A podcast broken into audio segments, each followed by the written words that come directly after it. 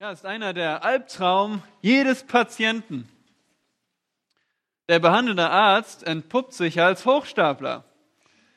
Und das ist schon mehrfach vorgekommen. Falsche Ärzte behandeln Patienten. Ein berühmtes Beispiel ist Gerd Postel. Das war ein ausgebildeter Postbote, der in den 80er Jahren als Arzt behandelte. Er war zunächst Amtsarzt und dann sogar Oberarzt der Psychiatrie aber es ist nicht wirklich aufgefallen. Bis heute kommt es wieder zu solchen Fällen. So ist zum Beispiel vor ein paar Monaten in Berlin ein Arzt festgenommen worden und der war auch seit mehreren Jahren tätig und zuletzt sogar eine gewisse Zeit, ein Jahr auf, dem, auf einem der Kreuzfahrtschiffe, AIDA. Er war Schiffsarzt und hat dort die, dort die äh, Fahrgäste behandelt. Und ebenfalls in den 1980ern arbeitete Klaus D. in Kliniken und Arztpraxen als falscher Arzt. Äh, ja, mehr als zehn Jahre. Und stellt euch vor, der hat Erwachsene wie Kinder behandelt. Und jetzt ratet mal, was sein Beruf war. Ausgebildeter, einen Moment. Er war ausgebildeter Friseur. Also er hat einfach seine Friseursschere gegen eine OP-Schere ausgetauscht und Leute behandelt. Das Nachrichtenmagazin Focus bemerkt dazu, dass die Rollenübernahme im Extremfall sogar so perfekt sein kann, dass der Betroffene seine neue Identität nicht mehr als Fälschung wahrnimmt. Ja, der kriegt das gar nicht mehr mit, dass er ja gar nicht diesen Beruf gelernt hat, dass es gar nicht seine Rolle ist. Er hat die neue Rolle so perfekt angenommen. Und warum schockiert uns das? Uns schockiert das, weil die Verantwortung von Ärzten so hoch ist. Nicht, wenn es jetzt unbedingt um Erkältung oder leichte Erkrankung, Erkrankung geht, aber stell dich mal vor, jemand muss operiert werden. Jemand hat eine schwere Erkrankung. Und der Arzt, der hat das eigentlich gar nicht studiert, der, das, der ist gar nicht qualifiziert dafür. Und deswegen schockiert es uns und und so wissen wir, dass eine falsche Rollenübernahme gravierende Folgen haben kann. Ja, das zeigt uns dieses Beispiel. Falsche Rollen bringen gravierende Folgen. Und dasselbe gilt auch für die Gemeinde Jesu Christi. Wozu existieren wir eigentlich? Was ist unser Gemeindemotto? Wer, wer kennt das? Wie heißt es? Ja? Ja, Sarah? Nein. wer kennt unser Motto? Fängt mit ihm an. Ihm sei die Ehre in der Gemeinde. Genau, steht dort. Also wer lesen kann. Unser Ziel als Gemeinde ist es, den lebendigen Gott anzubeten. Und deswegen hat uns Gott auch Rollen zugeteilt. Und, und ganz fundamental gibt es einen Rollenunterschied in der Gemeinde zwischen Männern und Frauen. Und das erinnert uns an Genesis 1, an 1. Mose 1, wo Gott schon von Anfang an Männer und Frauen geschaffen hat. In seinem Ebenbild hat er sie gemacht als Mann und Frau. Und so ist dieser Unterschied auch in der Gemeinde nicht aufgehoben. Natürlich gibt es manche, die heutzutage sagen, nun, du hast noch nicht Galater 3, Vers 28 gelesen, denn dort heißt es, dass nicht mehr Jude noch Grieche, nicht mehr Sklave noch Freier, nicht mehr Mann und Frau, sondern wir sind alle eins in Christus, heißt es dort. Erst Galater 3, Vers 28 wird oft angeführt. Da heißt es denn, ihr seid alle einer in Christus Jesus. Und so sagen manche, na gut, wir sind alle gleich. Es gibt keinen Rollenunterschied mehr zwischen Männern und Frauen in der Gemeinde. Aber halt mal. Das ist Humbug. Denn warum gibt es sonst immer noch Frauentoiletten? Oder warum gibt es Frauenumkleiden? Warum gibt es Frauenärzte, wenn wir alle eins sind, wenn wir alle gleich sind als Männer und Frauen? Also, das meint Paulus nicht, dass jetzt alle Rollenunterschiede aufgehoben sind. Das nur als Bemerkung. Paulus meint hier, dass wir alle die gleiche Errettung in Christus haben. Wir sind alle gleichgestellt im Glauben an Christus. Und es bedeutet nicht, dass auf einmal unsere Rollen als Mann und Frau aufgehoben sind. Auf keinen Fall. Ja, und jetzt eine Frage an euch. Was, was passiert, wenn wir unsere Rollen als Männer und Frauen vertauschen? Wäre deine Idee, was, was kann passieren? Chaos, okay? Ausartung. Das Schlimmste, was passieren kann, das Gravierendste, was passieren kann, ist, dass wir unser Ziel verfehlen, Gott anzubeten. Das Gravierendste ist, dass wir in der Anbetung Gottes verhindert werden. Und genau das ist Paulus Anliegen hier in, in der Gemeinde in Ephesus. Wir sind wieder im ersten Timotheus. Wir schauen nochmal zurück auf Kapitel 1. Da haben wir gesehen, dass Paulus diesen Brief anfängt mit dem Auftrag zum Kampf gegen falsche Lehre. Und welche Maßnahmen hat er ergriffen? Er hat, die, er hat zwei der unqualifizierten Leiter abgesetzt und er hat Timotheus beauftragt, du sollst für Ordnung schaffen in, in Ephesus. Und wie soll äh, Timotheus das praktisch machen? Nun, dafür kriegt er jetzt Anweisungen. Und die erste Anweisung haben wir letztes Mal gesehen, die Anweisung zum Gebet für die Errettung aller Menschen. Und jetzt kommen wir sozusagen zur zweiten Anweisung. Und die betrifft die Rollen von Männern und Frauen. Und der Text ist in 1 Timotheus 2, 8 bis 15. Lasst uns den Text lesen und dann gehen wir da durch.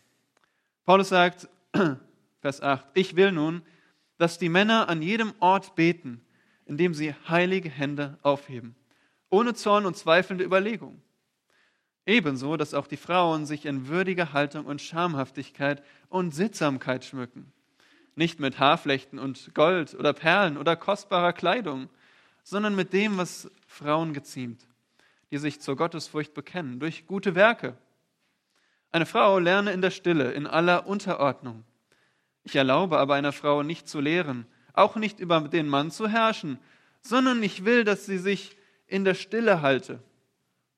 Denn Adam wurde zuerst gebildet, danach Eva.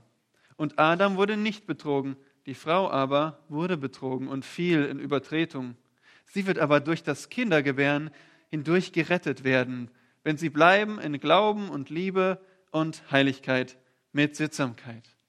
Soweit der Text. Und was wir schon in der Einleitung gesehen haben, Paulus Fokus ist hier die Anbetung Gottes. Darum geht es ihnen in erster Linie. Und diese Anbetung wird gefördert, wenn wir unsere Rollen einnehmen, wenn wir sie nicht vertauschen, wenn wir die gottgegebenen Rollen einnehmen. Und deswegen wollen wir uns anschauen, drei Förderungen der gemeinschaftlichen Anbetung durch Männer und Frauen. Drei Förderungen. Und die erste Förderung die erste Förderung ist gottgefälliges Gebet der Männer. Gottgefälliges Gebet der Männer. Ja, dieser Vers, hier Vers 8, das ist wie ein Türjanier. Ein Türjanier hält die Tür fest und, und bewegt sich in beide Richtungen. Und so ist auch hier dieser Vers ein Bindeglied zwischen dem, was vorher kam. Äh, was ist, welches Stichwort haben wir schon vorher gehabt im Text vorher? Worum ging es im vorherigen Abschnitt, ja? Gebet, genau. Hier geht es auch um Gebet. Aber auf der anderen Seite geht es jetzt um ein etwas anderes Thema. Es geht jetzt um die Rollen von, von Männern hier. Spezielle Männer werden hier aufgerufen. Und das geht nicht um das persönliche Gebet. Woran sehen wir das? Hier geht es ja um Männer in der Mehrzahl, oder? Männer. Und da steht an jedem Ort. Und das bezieht sich auf jeden Ort, wo die Gemeinde sich versammelt. Und das ist ganz wichtig, denn die, diese ganzen Anweisungen, die jetzt kommen an Männer und Frauen, beziehen sich auf die Gemeindezusammenkünfte. Wenn die Gemeinde zusammenkommt, um Gott anzubeten. Damals haben sich auch schon die äh, Christen in Häusern getroffen, also sozusagen auch Hauskreise damals schon, Hausgemeinden. Und so haben sie sich an verschiedenen Orten getroffen und Paulus sagt, an jedem Ort, an jedem dieser Orte will ich, dass Männer beten. Und so bezieht sich die Anweisung hier nicht auf die Schule, nicht auf die Uni, nicht auf deinen Arbeitsplatz, sondern hier auf die Zusammenkünfte der Gemeinde. Ja, und was sagt Paulus? Paulus sagt, ich will nun. Und erstmal, wenn man das so hört, denkt man, okay, gut, du willst das. Aber warum, warum betrifft mich das? Nun, klar, es ist hier ein persönlicher Wunsch, ein Verlangen. Aber denkt mal daran, wer Paulus ist. Was steht in Vers 7? Was haben wir da gesehen? Paulus ist ein Apostel. Er ist Apostel Jesu Christi. Er ist beauftragt von Gott. Und er spricht mit Gottes Autorität hier. Also das ist nicht eine bloße Meinung hier. Das ist kein unverbindlicher Vorschlag, sondern das ist die, das autoritative Wort Gottes. Aber es ist ein, in gewisser Weise ein freundlicher Befehl. Wie wenn du zu deinem Kind sagst, du, ich will nun, dass du dein Zimmer. Ich möchte, dass du dein Zimmer aufräumst. Okay? Was bedeutet das für die Kinder? Ähm, genau. Jonas, was bedeutet das für dich? Heißt das, du kannst dir aussuchen, ob du dein Zimmer aufräumst?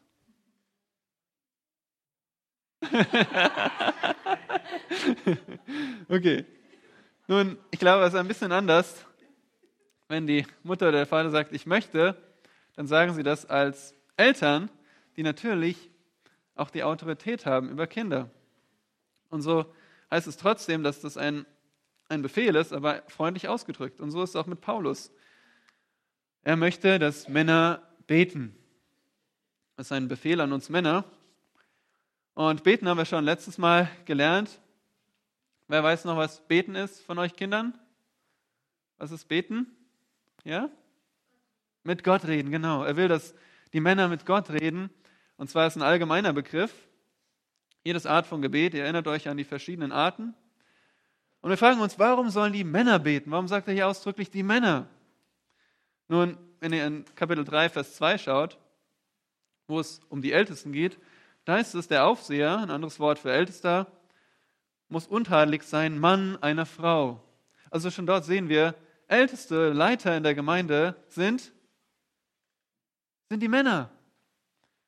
Und so geht es hier um, um die Männer und ihre Rolle als Leiter.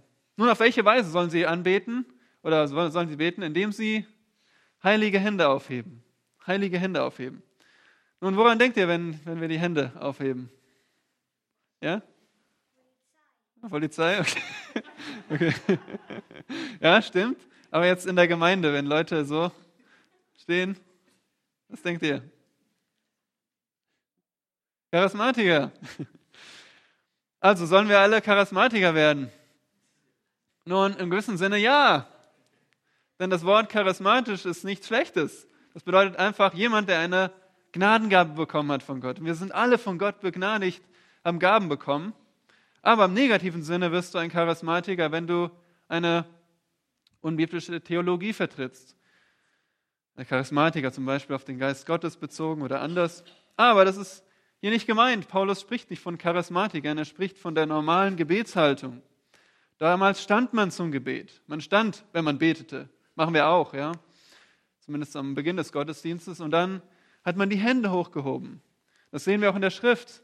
Schaut mal, ihr Kinder, wer ist das hier? Wer könnte das hier sein? Ja, Lukas, ne?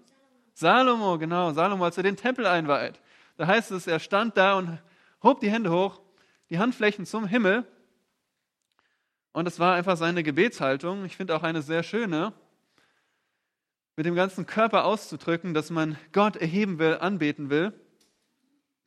Sehr schade, dass es heutzutage so einen negativen Beigeschmack hat.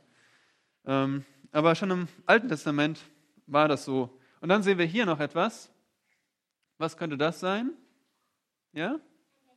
Ja, ein Becher, ein großer Becher, ein Waschbecken für die Priester.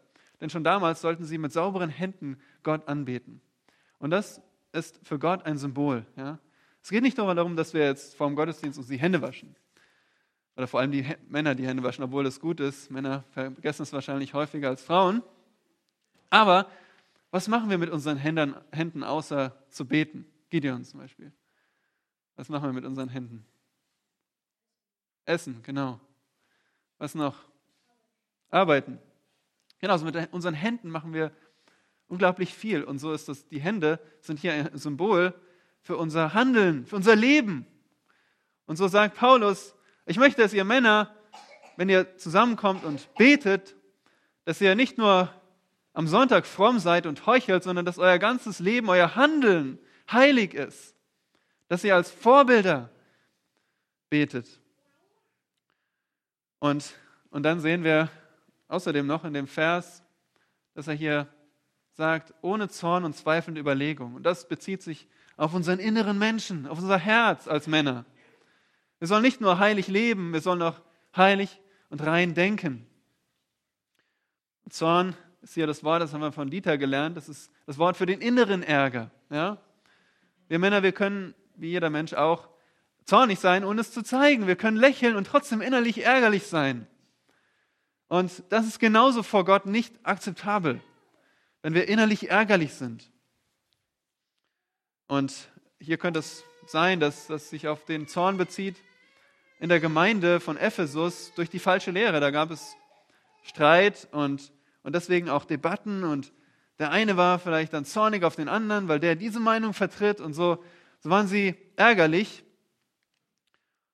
Und auch das äh, zweite Wort hier, zweifelnde Überlegung, nicht ganz äh, glücklich übersetzt. Da geht es nicht nur um Zweifel, sondern eher um Streitüberlegungen, Streitgedanken.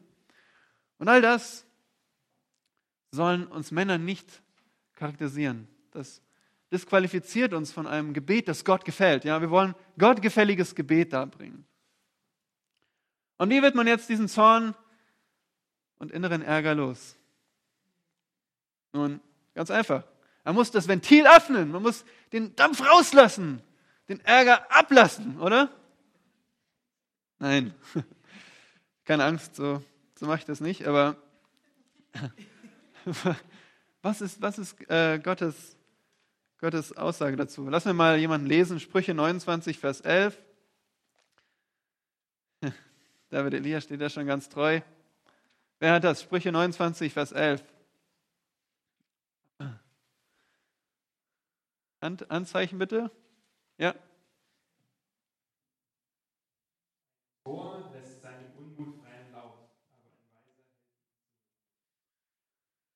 Genau, da sehen wir es. Es ist töricht, wenn wir Dampf ablassen. Das ist völlig unbiblisch.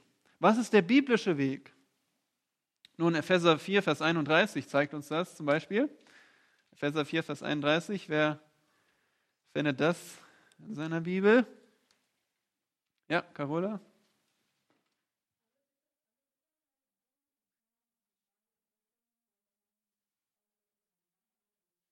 Genau. Und dann geht es noch weiter und dann spricht es von, von Liebe, Vergebung und Milde. Also was ist das Stichwort hier? Weggetan. Innerer Ärger muss weggetan werden, nicht rausgelassen werden, nicht abgelassen werden, sondern weggetan werden. Er muss ersetzt werden. Das ist das Wort an uns Männer. Wir müssen das Denken über den anderen als Gegner ersetzen durch das Denken über den anderen als Mitbruder, als Miterben Christi, als Geliebten Jesu Christi. Sonst ist unser Gebet nur Heuchelei. Und, und so drückt Paulus hier so wunderbar aus, was auch im Psalm 24, Vers 4 heißt. Wer darf zu Gott kommen? Der, der unschuldige Hände und ein reines Herz hat. Ja? Unser Handeln und unser Herz soll vor Gott wohlgefällig sein. Dann können wir auch unsere Leitungsfunktion im Gebet wahrnehmen. Nun ganz am Rande nur heißt es, dass Frauen nie in der Gemeinde beten dürfen. Nein, 1. Korinther 11, Vers 5 zeigt uns das. Ähm, da gehen wir jetzt nicht hin. Aber was Paulus hier ausdrückt, ist, dass die Männer, Männer von Gott äh, zum Leiter designt wurde. Und dass sie beten sollen ohne, ohne Zorn. Denn, denn Gott verwirft schon von seit Eden an, verwirft er das Gebet aus ärgerlichem Herzen oder aus untreuen Lippen. Das sehen wir hier zum Beispiel. Wer ist das? Wer könnte das sein? Laut? Kein, genau. Kein war ärgerlich auf seinen Bruder, weil sein Gebet, weil seine Anbetung nicht angenommen wurde. Oder ein anderes Beispiel ist dieser Mann, König, ja, Saul. König Saul hat Gott nicht gehorcht und äh, an einem Punkt heißt es, er betete zu Gott und Gott antwortete ihm nicht mehr. Warum? Weil Saul, äh, weil Saul nicht mehr heilig gehandelt hat. Und schließlich dieses Beispiel, das ist der hochmütige Pharisäer. Ja, der steht da und sagt, danke, dass ich nicht so bin wie dieser Zöllner. Und auch dieses Gebet war vor Gott nicht angenehm. Also, wie sieht es in unseren Herzen aus, Männer? Gibt es da noch Streit? Gibt es noch Ärger und Neid? Gibt es verborgene Sünden oder, oder klagt uns unser Gewissen an? Dann muss diese Sünde weg. Vorher ist unser Gebet nur eine Heuchelei. Ja, wir können uns leicht betrügen. Wir, wir wissen, wie so ein Gebet sich anhören soll. Aber bitte gib dieser und dieser Person Segen und hilf mir, dir, ähm, dich zu ehren. Und wir wissen alle, wie wir beten sollen, aber die Frage ist, drückt es aus, was in unserem Herzen ist? Drückt es aus, was wir unter der Woche leben?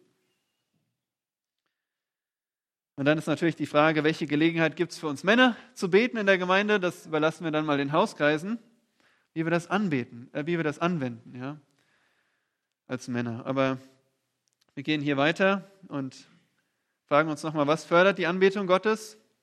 Wenn wir Männer mit reinem Gewissen und, und heiligem Handeln ohne Ärger in der Gemeinde beten. Das fördert die Anbetung Gottes.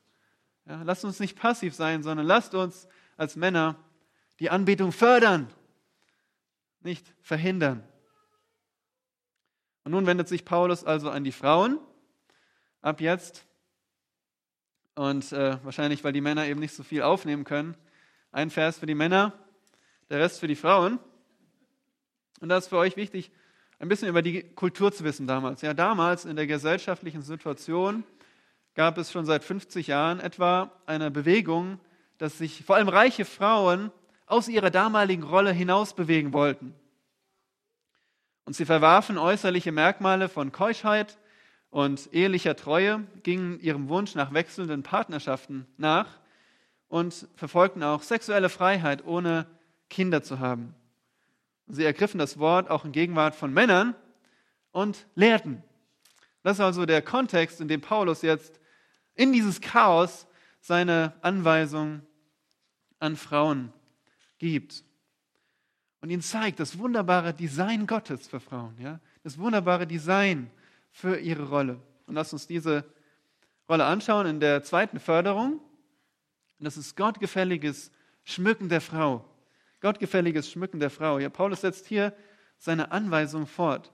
Ja, er hat vorher gesagt, ich will nun, dass die Männer, und dieses Ich will nun, das, das lässt er aus, aber das ist hier impliziert. Ja? Ich will nun ebenso, dass die Frauen sich, was sollen sie tun? Was ist die Anweisung an die Frauen? Was sollt ihr tun? Ja, schmücken. Sei mal erkannt. In all diesen Worten, dass die Handlung, die hier im Mittelpunkt steht, ist schmücken. Er spricht über das Schmücken der Frau.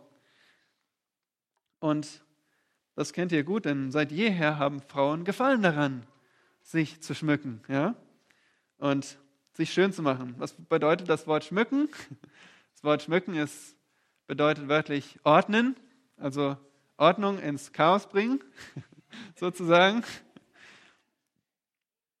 Und hier haben wir vor uns, was Gott über Schmuck denkt. Ist nicht wunderbar? Jede Zeitschrift und jeder Artikel sagt uns was anderes, aber hier haben wir, was Gott denkt. Gott schweigt nicht dazu, zu eurem Verlangen, ihr Frauen, euch zu schmücken, sondern Gott sagt es euch, wie ihr das machen könnt und wie ihr ihm gefallen könnt. Und an erster Stelle steht hier das Prinzip, und zwar in anständiger Haltung. Anständige Haltung. Haltung ist hier mehr als Kleidung. Ja? Wir merken das schon an dem Wort Haltung. Steht nicht Kleidung, sondern Haltung. Also nicht nur das äußere Auftreten, sondern auch die innere Person. Beides ist hier inbegriffen. Und das soll würdig sein. Ja? Äh, anständig, würdig. In Bezug auf die Frauen bescheiden und sittsam. Und dann fragt ihr euch, wie sieht das Prinzip jetzt aber praktisch aus? Wie kann ich das praktisch umsetzen? Und deswegen gibt euch Paulus hier als, als guter Lehrer, sagt er, was er nicht meint und was er meint. Ja?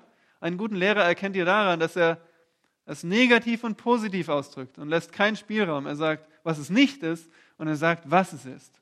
Und das macht er in drei Teilen. Zuerst sagt er, was es ist, ja?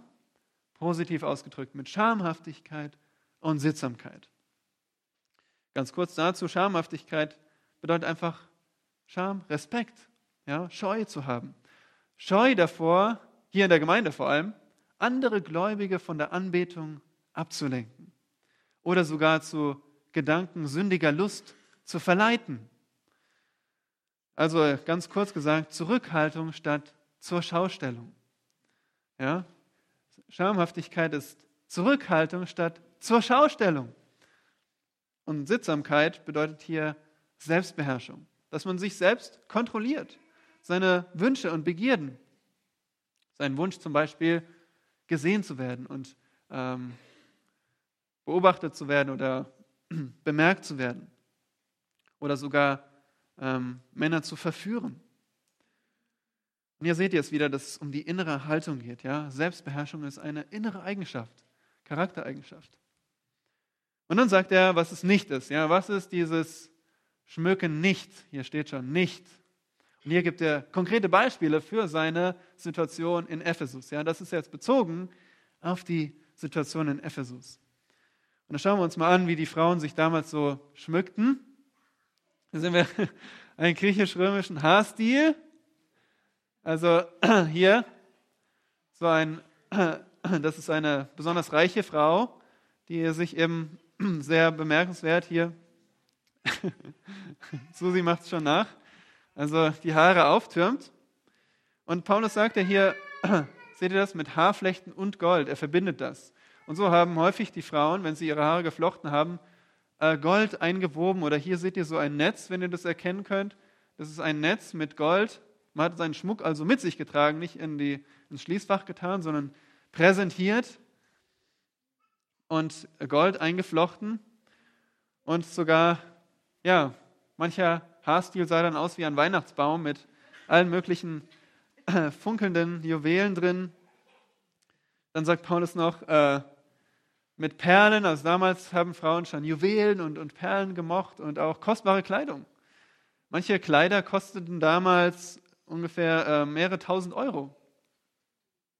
Oder einfache Kleider so viel wie ein ganzer Jahreslohn.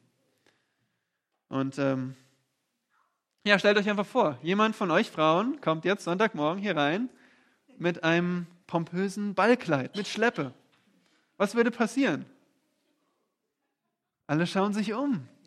Alle bemerken diese Frau. Und genau das sagt Paulus, das soll nicht passieren. Denn das zieht die Aufmerksamkeit auf euch. Nun heißt es, dass Frauen keinen Schmuck tragen dürfen? Alle verstecken sich jetzt? Nein. Nein. Warum? Schaut in den Text, ja? Wir müssen lernen, mit dem Text zu argumentieren. Ja, es ist nicht, was ich sage, was entscheidend ist, sondern was Paulus, was Gott sagt. Er sagt, ich will nun, dass Frauen ebenso sich schmücken. Das ist ein Befehl. Schmückt euch. Also es ist nicht, nicht falsch, sich zu schmücken, sich zu ordnen. Äh, das Problem ist hier nicht, sind nicht die Dinge, sondern die falsche Anwendung der Dinge. Das Problem ist hier der falsche Fokus. Das Problem ist die falsche Priorität. Priorität auf das Äußere anstatt auf den inneren Menschen. Und so geht es auch hier in dem dritten Teil darum, was ist denn eigentlich Gott wohlgefälliger Schmuck? Und da sagt Paulus, was ist Gott wohlgefälliger Schmuck? Zwei Worten ihr Frauen? Wie bitte? Gottesfurcht, okay. Aber wo steht das im Text? Ja, da stimmt, ja. Die sich zur Gottesfurcht bekennen, ja. Gute Werke, genau. Seht ihr das? Er sagt, schmückt euch nicht mit dem hier, schmückt euch mit guten Werken. Und das wird hier betont, das steht ganz am Ende im griechischen Text, wird betont, durch gute Werke, auch hier in unserem deutschen Text. Durch gute Werke, darum geht es. Und das drückt aus, dass ihr euch zu Gott, zu Gottesfurcht bekennt, dass ihr euch verpflichtet habt, dass ihr Gott kennt, dass ihr eine Beziehung zu Gott habt, ihr Frauen. Was drückt es aus, dass ihr eine Beziehung zu Gott habt? Gute Werke. Warum? Gute Werke ist nicht das Mittel, wodurch wir unsere Errettung, Errettung äh, gewinnen oder verdienen, sondern gute Werke sind die Folge, die Frucht der Errettung. Und so das ist hier der Ausdruck eines neuen Herzens. Vielleicht fragt ihr euch jetzt, was sind denn gute Werke? Nun schlagt mal Kapitel 5 auf, 1 Timotheus 5, 10 und 11. Das darf eine Frau gerne lesen. Wer von euch Frauen möchte lesen? Okay, danke. Ja, vor allem hier Vers 10. Da sehen wir ein Beispiel für gute Werke, zum Beispiel Kinder aufziehen oder, was wenn ich keine Kinder habe, Gastfreundschaft üben, Fremde beherbergen, den Heiligen die Füße waschen, also einfach ihnen zu dienen, ganz einfach gesagt. Das sind Beispiele für euch Frauen. Was sind eigentlich gute Werke? Wie soll ich mich eigentlich schmücken? Und so geht es Paulus hier nicht um die Rocklänge, nicht um die Kleiderpreise, nicht um deine Zopfform, ja, welche Form deine Haare haben, sondern Paulus geht es hier um dein Herz. Problem ist nicht, dass du das falsche Produkt benutzt, sondern dass du die falsche Priorität hast. Und Paulus will, dass wir die richtige Priorität haben. Das, das betrifft auch uns Männer, ja. Wir, wir können genauso uns zur Schau stellen oder, ähm, oder irgendwie so rumlaufen, ja. Und so Muskeln zeigen oder so. Irgendwie äh, hat man den Eindruck, bei manchen, nicht hier in der Gemeinde, aber. ähm, ja, ich fand es nur so schade. Ich war letztens in der S-Bahn und habe zwei Frauen äh, zugehört. Man bekommt ja immer so Gespräche mit und die saßen eben dort und unterhielten sich und äh, ziemlich lange. Ja, und es ging einfach so um, welche Creme benutzt du und diese macht meine Haut so trocken und äh, wie kann ich das machen, besser machen? Und ich fand es einfach nur so schade. Es war ein minutenlange äh, Gespräch und es ging immer nur um das Äußere und ähm, ja, deswegen die Frage, worüber unterhaltet ihr euch Frauen? Ja? Worüber unterhaltet ihr euch? Unterhaltet ihr euch über die, wie macht man seine Frisur oder welche Creme benutzt man? Das ist nicht falsch. Aber was ist euer Fokus? Um welche Art von Schmuck sorgst du dich am meisten? Um deinen äußeren Schmuck oder um den Schmuck, wo Gott sagt, das ist deine Priorität, deine guten Werke? Unterhaltet ihr euch über, hey, was hast du letzte Woche gemacht? Wie hast du, ähm, wie, wie hast du eigentlich äh, damals es geschafft, äh, die, diese Familie bei euch aufzunehmen, äh, als Gast zwei Tage? Was, und so euch darüber unterhalten, wie man gute Werke tun kann. Und dann auf Bezug auf eure Kleidung einfach, weshalb trägst du, was du trägst? Ja? Gott will, dass wir alles mit Absicht machen. Warum trägst du, was du trägst? Was sagt dir dein Herz? Also, ihr merkt schon, es ist, es ist nicht, dass wir jetzt Schmuck ähm, erhöhen als, das, als die Priorität, aber wir verteufeln es auch nicht. Weil Gott hat uns wunderbarerweise als Leib und Seele geschaffen. Und beides gehört zusammen. Wir können nicht sagen, okay, der Leib ist egal und ich mache jetzt gar nichts mehr, ich, ich stehe auf und dann gehe ich einfach so durch den Tag und das ist auch nicht richtig. Unser Äußeres wie unser Inneres soll im Einklang sein und Gott ehren. Und so fördern wir die Anbetung in der Gemeinde. Ja, ähm, gibt es irgendeine dringende Frage noch dazu? Nur kurz, wo ich innehalten, falls irgendwas missverstanden wurde oder so. Gibt es noch Fragen? Keiner traut sich, okay. Dann gehen wir weiter. Was ist die dritte Förderung der Anbetung? Und wieder geht es um euch Frauen, aber ihr könnt das, ihr könnt das gut verkraften, denke ich. Und zwar geht es um das gottgefällige Lernen der Frauen. Die dritte Förderung ist, das gottgefällige Lernen der Frauen in der Gemeinde. Und hier spricht Paulus immer noch über die Rolle der Frauen. Aber er leitet jetzt zum Thema der Leiterschaft über. Ja? Leiterschaft kommt dann auch in Kapitel 3, wo Sam weitermacht. Und hier leitet er schon über. Denn auch in der Leiterschaft gibt es viel Potenzial, dass die Anbetung Gottes gestört und verhindert wird. Und so gibt Paulus hier einen Befehl, eine Begründung und eine Bestärkung. Wir schauen uns zunächst den Befehl an, Versen 11 und 12. Was ist der Befehl? Und wir sehen es hier auf der Folie. Eine Frau, was soll sie tun? Lerne, okay? Sollen lernen. Und das ist ein Befehl. Es ist nicht ihr nur erlaubt zu lernen, sondern befohlen zu lernen. Ihr Frauen, ihr sollt lernen. Was sollt ihr lernen? Ihr sollt keine Kochkurse lernen oder Haus Wirtschaftsseminare, sondern ihr sollt hier was lernen? Die Schrift lernen. In der Gemeinde geht es darum, die Schrift, das Wort Gottes zu lernen und im ganzen Ratschluss Gottes unterwiesen zu werden. Nun, für uns erscheint es selbstverständlich. Ihr sitzt hier, ihr Frauen, ihr seid in Hauskreisen, ihr lernt, äh, ihr habt vielleicht eine Studienbibel. Aber in der damaligen Zeit war das hier revolutionär, was Paulus sagt. Wie ihr wisst, kamen viele Christen aus dem jüdischen Hintergrund und da waren die Männer die Leiter in der Synagoge. Die Frauen, denen war es nicht verboten zu kommen, aber sie war, wurden nicht jetzt unbedingt ermutigt zu kommen. Ihr, ihr kennt dieses Baal Mitzvah. Die Jungs, die wurden im Wort Gottes getrimmt. Die wurden richtig hart rangenommen, bis sie 13 wurden und haben die Bibel kennengelernt, das Alte Testament. Und für die Frauen gab es das nicht, für die jungen Frauen gab es das nicht. Sie wurden überhaupt nicht gefördert, nicht ermutigt zu lernen. Und deswegen erscheint das hier revolutionär. Die meisten Rabbis haben sich sogar geweigert, Frauen zu lernen, stellt euch vor. Nun, das ist unbiblisch. Das ist nicht heilig, das ist unbiblisch, was sie gemacht haben damals. Aber es war die traurige Praxis. Und in der griechischen Kultur war es nicht besser. Eine, eine angesehene griechische Frau lebte eher zurückgezogen in ihrem Haus und blieb von öffentlichen Versammlungen fern. Und so hat sie auch einfach wenig Möglichkeit gehabt zu lernen. Ich habe nur gestern einen Artikel gelesen von der Deutschen Welle über diese traurige Situation in Syrien im islamischen Staat, diesem IS, von Frauen, die zum einen erstmal äußerlich sich nur in Schwarz kleiden müssen, also sie sind komplett vermummt, alles in Schwarz, alles lockere Kleidung. Ähm, und und sie, da gibt es keine Schulen mehr, keine Unis mehr, die wurden alle geschlossen.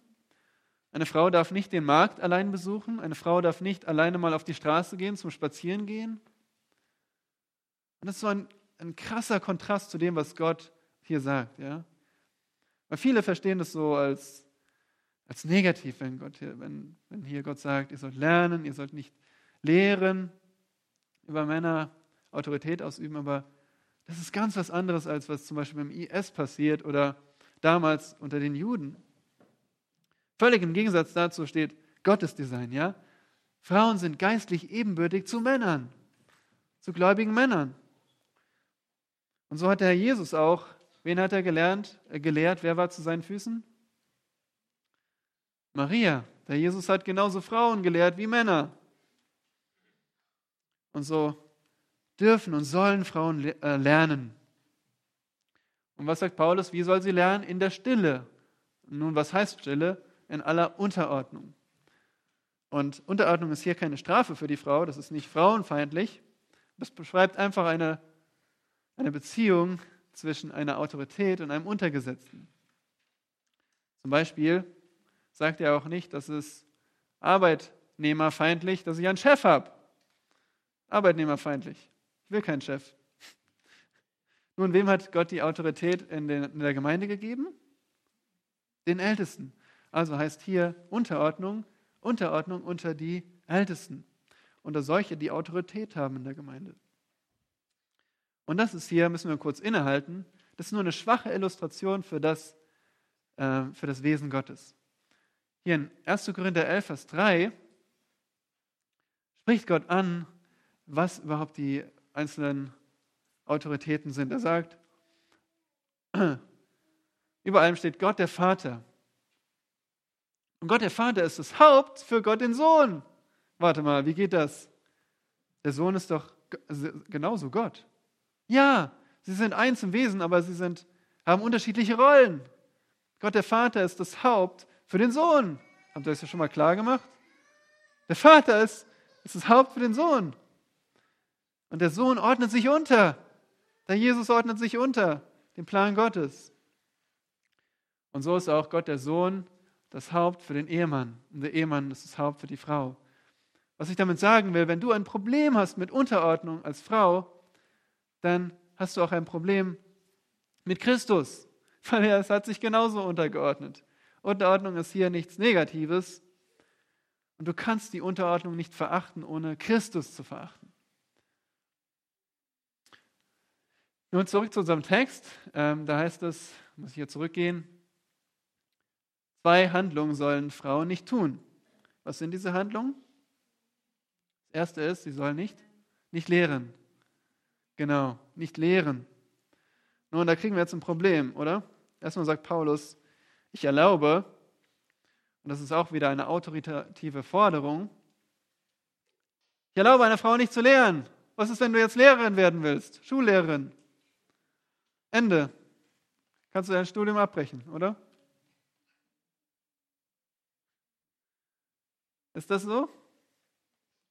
Warum nicht? Ihr Frauen dürft gern was sagen, übrigens, kommen wir noch zu, aber. Warum ist es nicht so? Genau, ja, es geht um die Gemeinde, habe ich gesagt, nicht um die Schule, Uni, Arbeitsplatz. Und dann außerdem, was ist mit Frauenstunden? Schauen alle runter, die schon mal in der Frauenstunde gelehrt haben. Oder Kinderstunden. Oh, oh jetzt wird es gefährlich. Was ist damit? Aha. Ja. Mhm. Genau ins Schwarze getroffen. Titus 2, Vers 3 bis 4 zum Beispiel. Frauen sollen andere Frauen lehren. Oder 2 Timotheus 3, Vers 15 sagt Paulus zu Timotheus, äh, bleibe in dem, was du gelernt hast. Von, von wem? Von seinem Vater? Nein, der war Grieche, der war ungläubig. Von seiner Mutter Eunike und seiner Großmutter Lois. Und so sehen wir in der Schrift, Frauen in der Gemeinde sollen Kinder lehren und sollen auch andere Frauen lernen. Aber hier das Wort Mann, ähm, dieses Wort lehren, kann sich genauso wie das andere Wort herrschen auf den Mann beziehen. Also einfach gesagt, in der Gemeinde sollen Frauen keine Männer lehren. In der Gemeinde sollen Frauen keine Männer lehren. Und so ist die zweite Handlung hier ganz eng damit verbunden. Sie sollen keine Autorität ausüben oder herrschen. Nun, ja, wörtlich heißt es Autorität ausüben. Das ist kein negativer Begriff, ja. Paulus verbietet nicht nur über den Mann zu dominieren, er verbietet einfach jede Form von Autorität der Frauen über, den, über die Männer. Und hier sehen wir auch schon das, das Gegenteil. Ja, er sagt, eine Frau lerne, soll nicht lehren. Also ihr seht diese Gegensätze. Sie soll sich unterordnen, sie soll nicht herrschen oder Autorität ausüben. Und jetzt verstehen wir auch das Stillsein. Ja, mancher von euch hat vielleicht gedacht, okay, sie soll sich in der Stille halten, heißt es, ich darf nichts sagen in der Gemeinde? Nein! Denn ihr müsst es im Kontext sehen. Hier sagt er, sie soll nicht lehren, sondern still sein. Aha, was ist das Gegenteil von still sein? Laut, ja? Aber hier, welches Wort benutzt Paulus? Lehren, genau. Sie soll nicht lehren, sondern still sein. Das heißt, wenn gelehrt wird, soll sie still sein. Hier müssen wir nochmal innehalten. Heißt es, dass ihr Frauen keine Fragen stellen dürft? Zum Beispiel in der Bibelstunde? Gut, in der Predigt wird sowieso nicht gefragt, aber das machen auch die Männer nicht. Nein, es ist nicht verboten, Fragen zu stellen. Das heißt einfach hier das Lehren zu, zu äh, verhindern oder, oder wie damals die Frauen einfach reinzurufen. Ich gebe euch mal ein Beispiel, ja? Eine Frage, die, die völlig akzeptabel ist, zum Beispiel, was meint Paulus damit, dass Frauen still sein sollen? Darf ich denn gar nicht mehr reden als Frau? Das wäre eine völlig akzeptable Frage, ja? Eine gute Frage. Und diese Frage beantworten wir gerade, oder? Eine andere Frage. Nun, du hast ja sicher auch gelesen, dass Paulus nur auf seine eigene Kultur sich bezieht und diese Verse für uns nicht mehr gelten, weil wir ja laut Galater 3, Vers 28 so wie Männer und Frauen gleich sind. Wie kann es sein, dass du das nicht erwähnt hast? Auch eine Frage, oder? Was ist der Unterschied? Was ist anders in der zweiten Frage?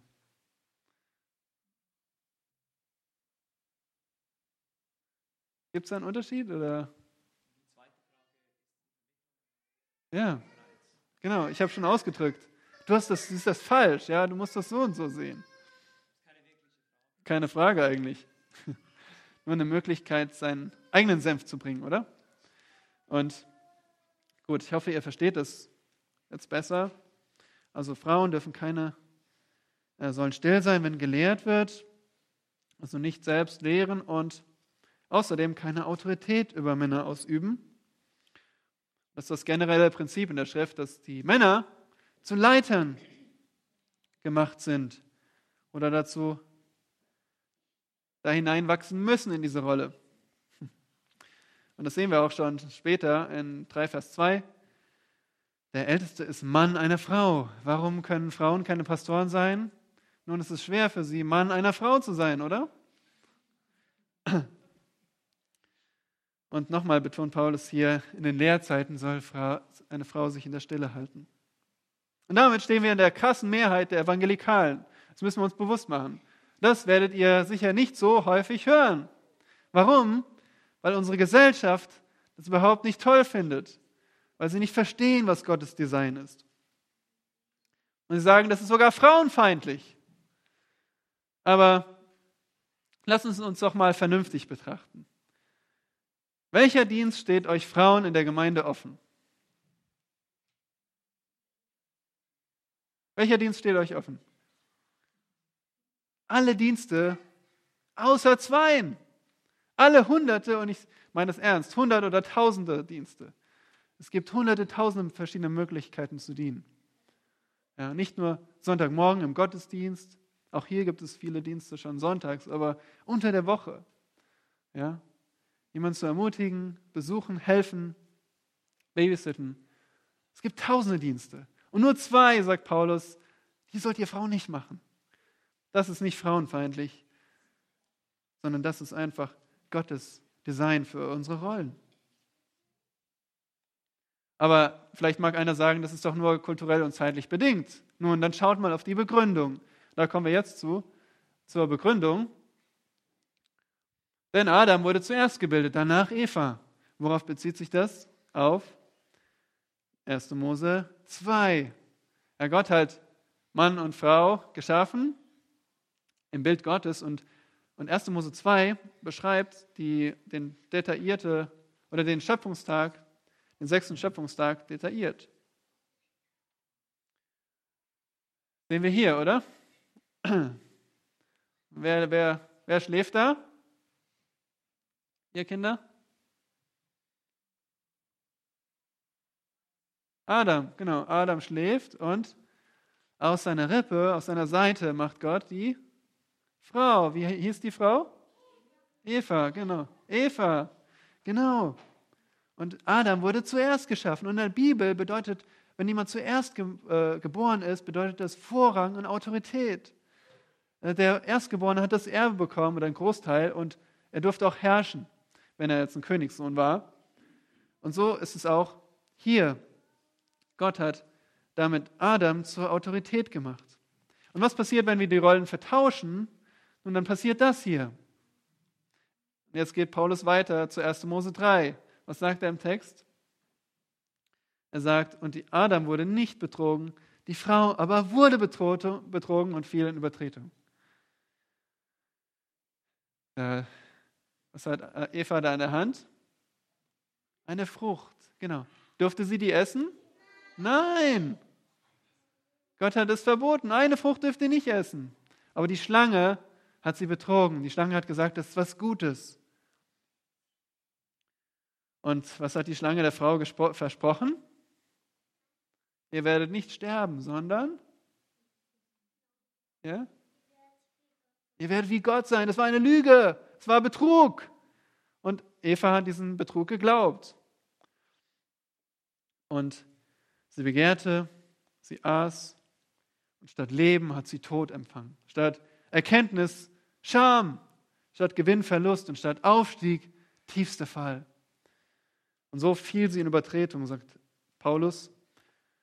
Und immer noch haben wir diesen gegenwärtigen, diese gegenwärtigen Folgen spürbar der Sünde. Dadurch kam Schuld, Verlorenheit und ewige Trennung vor Gott. Aber was mit Adam? Nennt Paulus jetzt Adam einen Schutz? Oder Adam, der ist doch ganz unschuldig hier. Oder? Nein, er wusste genauso, dass das falsch ist. Und wisst ihr, was 1. Äh, Mose 3 sagt? Das ist ganz interessant. Die Schlange spricht zu beiden in der Mehrzahl. Ihr werdet sein wie Gott. Das zeigt uns, dass Adam ein Zeuge war davon, von dem, was gesagt wurde. Außerdem heißt es in 1. Mose 3, Vers 5, dass Adam bei ihr war. Adam war bei ihr. Ja? Adam war einfach Zeuge, aber er war passiv. Er stand daneben. Und so verwirft er Gottes Ordnung. Er ordnet sich seiner Frau unter, obwohl er der Leiter sein soll. Und deswegen ruft auch Adam Gott, Adam, wo bist du? Er ist das Haupt. Und Adam fällt in den Fluch. Wir sehen hier Genesis 3 als ein Beispiel. Ja? Das ist ein Beispiel für die destruktive Natur des Rollentauschs. Die destruktive Natur des Rollentauschs.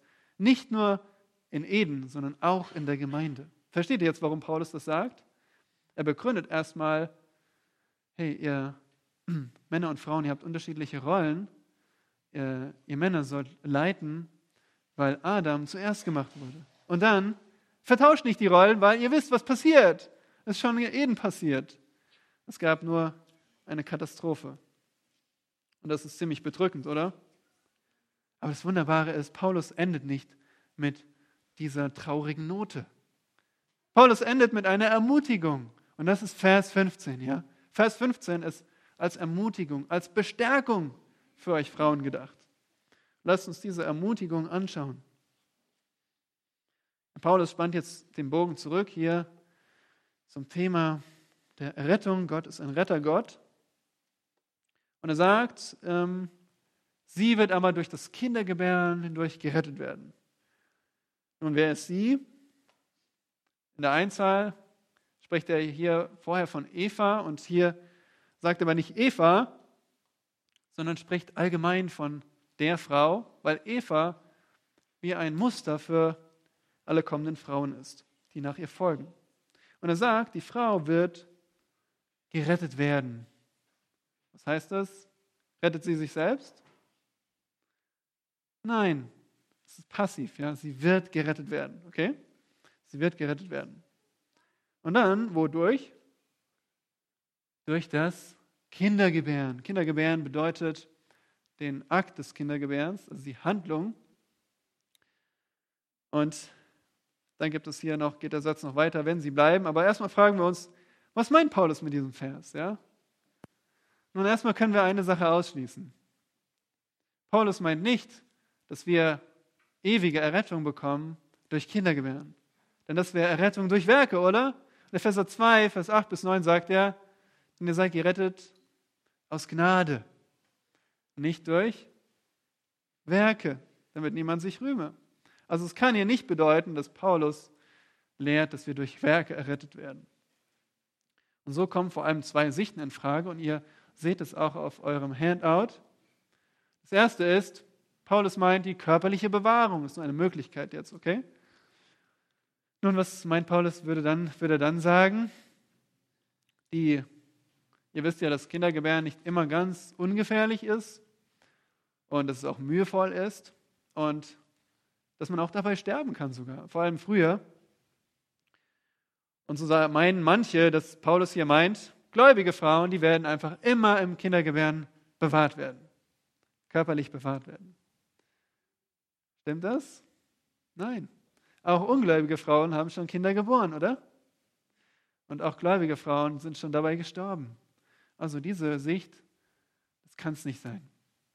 Also Paulus meint nicht körperlich bewahrt werden, sondern er meint eine geistliche Rettung oder Bewahrung. Und auch hier gibt es unterschiedliche Meinungen von bibeltreuen Auslegern und keine dieser Sichtweisen, die wir jetzt anschauen, lehrt eine falsche Theologie. Okay?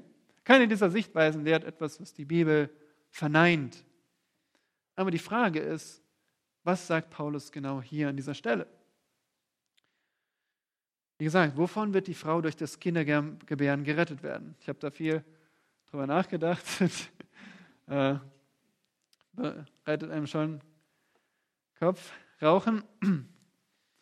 Aber wir müssen immer, müssen immer bedenken, das Problem liegt immer bei uns. Ja? Also Gott ist einfach ein perfekter Kommunikator. Was sind die Möglichkeiten, die in Frage kommen? Zum einen von der Sünde durch den Messias. Und da sind einige sagen, schaut mal den Text, da steht das Kindergebären. Mit einem Artikel das bedeutet das Kindergebären des Messias. Frauen werden gerettet durch die Geburt des Messias. Ja, ähm, ja das ist erstmal plausibel, weil der Messias Christus ist ja der Retter. Und er wurde ja geboren. Problem ist nur, dass Kindergebären eher die Handlung betont, nicht, nur sehr, nicht so sehr das Produkt hier. Und wer hat den Messias geboren? Eva? Wer hat Jesus geboren, ihr Kinder? Maria, genau. Da würde Paulus also noch eine weitere Person hier einbringen. meiner Sicht macht es das etwas kompliziert. Eine zweite Möglichkeit ist, dass ähm, die Frau errettet wird von dem Stigma des Sündenfalls. Stigma bedeutet so viel wie Schandmal. Und wir haben ja auch gesehen hier, ihr seht es ja auch, sie fiel in Übertretung. Durch diese Sünde, ja, diese eine Sünde fiel sie in Übertretung. Und nicht nur Eva, sondern alle Frauen, die nach ihr folgen.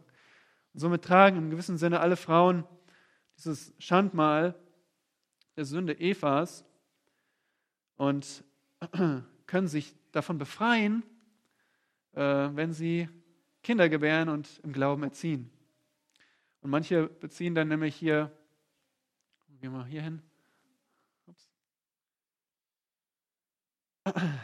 wenn sie bleiben, könnten auch die Kinder, könnte sich auch auf die Kinder beziehen. Also wenn die Kinder im Glauben bleiben, wird die Frau von diesem Stigma bewahrt.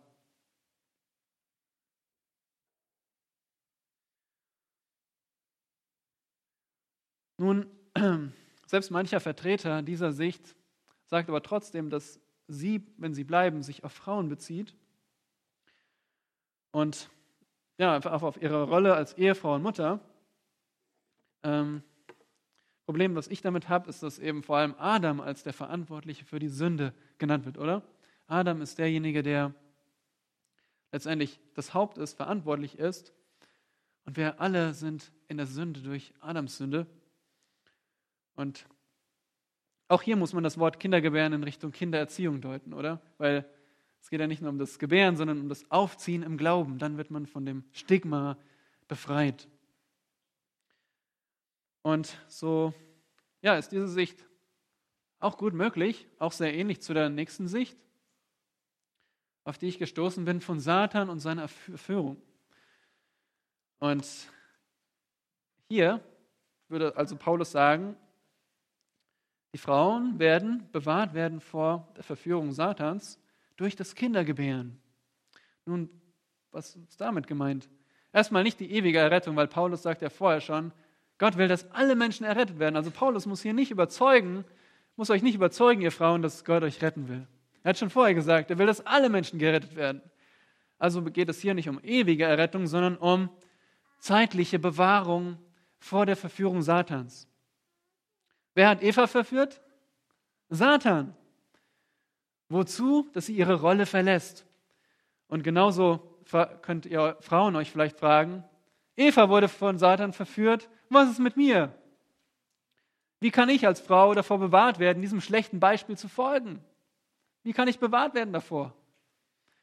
gerade in diesem Brief warnt Paulus viel vor Satan und seiner Verführung und, und so ist es gut möglich, dass er sich hier auf die Bewahrung vor Satans Verführung bezieht. Wie? Durch Kindergebären. Kindergebären ist ein markantes Merkmal für die Rolle der Frau. Ja? Denn wer kann schon Kinder gebären unter euch Männern? Keiner. So ist es hier sehr eindeutig ein Merkmal für die Rolle der Frau. Und außerdem verachteten die falschen Lehrer in Ephesus das Heiraten. Und so ist gut möglich, dass Paulus hier betonen will, hey ihr Frauen, eure Rolle als Frau, die müsst ihr nicht ablehnen. Die ist gut. Und wenn ihr Gott folgt und, seinen Worten folgt, äh, eure Frau, eure Rolle anzunehmen, dann werdet ihr vor geistlichem Unheil bewahrt. Also nicht die vehemente Ablehnung, sondern die volle Annahme eurer Rolle. Bewahrt euch vor geistlichem Unheil. Und das würde auch zu der Bedingung passen, wenn, wenn sie bleiben, also wenn die Frauen bleiben im Glauben und Liebe und Heiligkeit mit Sittsamkeit. Seht ihr, wie der Bogen gespannt wird? So, so zum Beispiel hier Vers 10, 9 und 10. Er hat schon angefangen mit Sittsamkeit, er endet mit Sittsamkeit. Er beginnt mit einer heiligen Haltung und er endet mit der heiligen Haltung. So gut möglich, dass Paulus hier die Frauen, auch die Frauen meint. Verzeihung. Also, wenn ihr fragt, ich, ich äh, vertrete die letzte Sicht, denke, dass es hier die Ermutigung ist, trotz dem schrecklichen Fall der Sünde, durch den Betrug der allerersten Frau, müsst ihr Frauen nicht weiter betrogen und verführt werden durch Satan. Wie? Wenn ihr euch an Gottes Anweisung haltet, wenn ihr eure Rolle als Frau annimmt. Nicht jeder von euch wird vielleicht Kinder gebären, aber jeder von euch Frauen kann die Rolle, die Gott euch zuteilt, annehmen. Wie denkst du über diese Anweisung? Ja? Fällt es dir schwer, seine Anweisung anzunehmen? Bist du vielleicht unglücklich, enttäuscht, ärgerlich? Dass du jetzt nicht zum Beispiel lehren kannst in der Gemeinde? Nun, glaub nicht der Welt, glaube nicht der Verführung Satans. Er möchte, dass du unglücklich bist in deiner Rolle. Aber das ist nicht wahr. Ein aufmerksamer Beobachter sagt dazu, ich bin erstaunt über eine wachsende Anzahl bibelgläubiger Menschen, die unter dem Druck der Gesellschaft ihre Sicht der Rolle der Frau verändern. Das Traurige dabei ist, dass sie dadurch Frauen anweisen, das gottgegebene Lebensmuster zu verleugnen, das für sie doch die größte Freude bereithält. Die größte Freude für euch Frauen ist, wenn ihr Gott folgt. Lasst euch das von niemandem ausreden.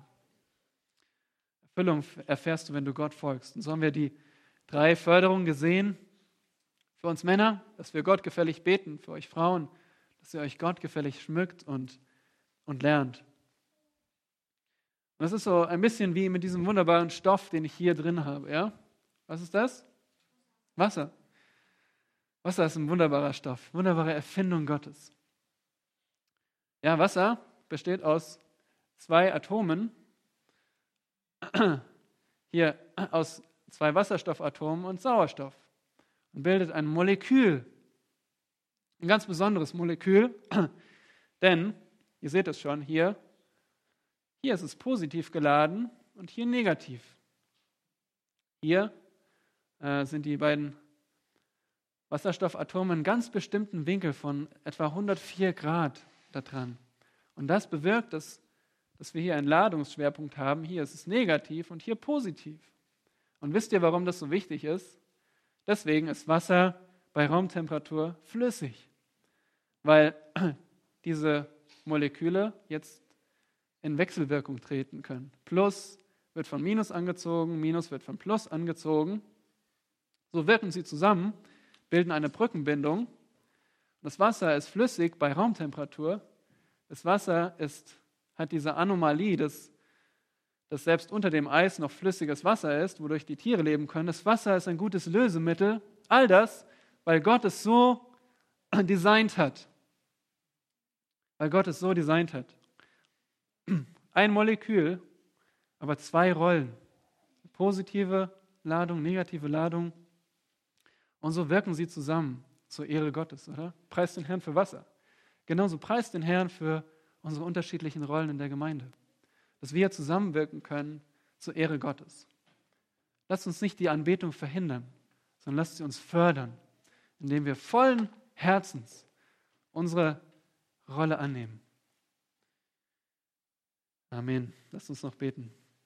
Vater im Himmel, wir danken dir für dein Wort und für diese, diesen Einblick in deine Rollen, die du uns gegeben hast. Hilf uns, sie auszuführen, als Männer geistliche Leiter zu sein und und heilig zu leben und, und auf dieser Grundlage zu beten und ja auch als Frauen, das bete ich um viel Gnade, dass sie dem Druck der Gesellschaft standhalten und, und die größte Erfüllung finden in, darin, dass sie deine Rolle annehmen. Und so bitte segne auch den Gottesdienst in diesem Sinne, dass wir zu deiner Ehre zusammenwirken. In Jesu Namen. Amen.